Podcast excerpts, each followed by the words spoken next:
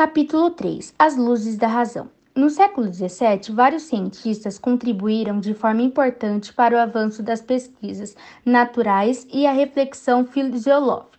Um deles foi Galileu Galilei, de 1564 a 1642. Outro pensador em destaque foi René Descartes, de 1596 a 1650. No campo de matemática, a ciência introduziu o procedimento de poder localizar duas retas que formem um ângulo de 90 graus e foi chamado como coordenadas geográficas. O maior deles no campo da ciência tinha sido Isaac Newton, de 1643 a 1727. Ele explicou vários fenômenos naturais e um deles foi a gravitação universal. A filosofia no século XVIII foi chamada de iluminista. Em relação à igreja, até o século XVII, buscaram reconciliar a pesquisa com, as pesquisas com, suas, com sua fé. Os iluministas chamaram de antigo regime a forma de governo.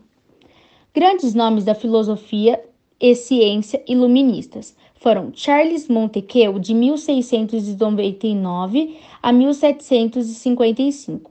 Sua principal obra foi O Espírito das Leis.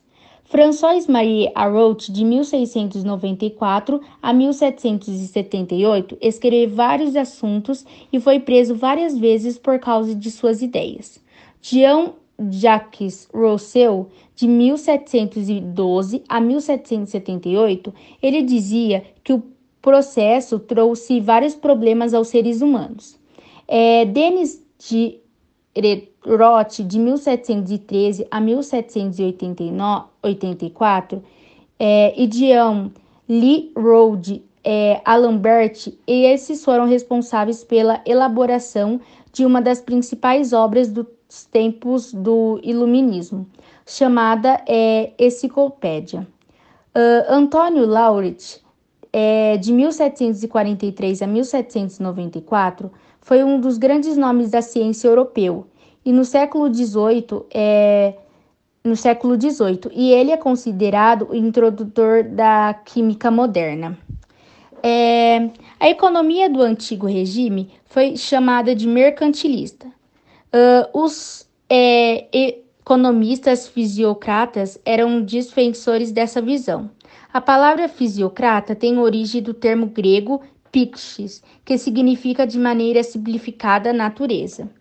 Outro grande nome do pensamento econômico do século XVIII foi o escocês Adam Smith, de 1723 a 1790, que defendeu o chamado liberalismo econômico.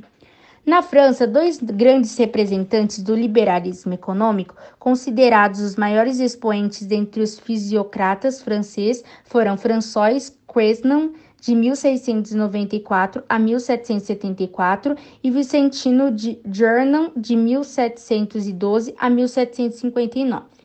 Ambos também é, defendiam e não, interven não a intervenção do Estado na economia.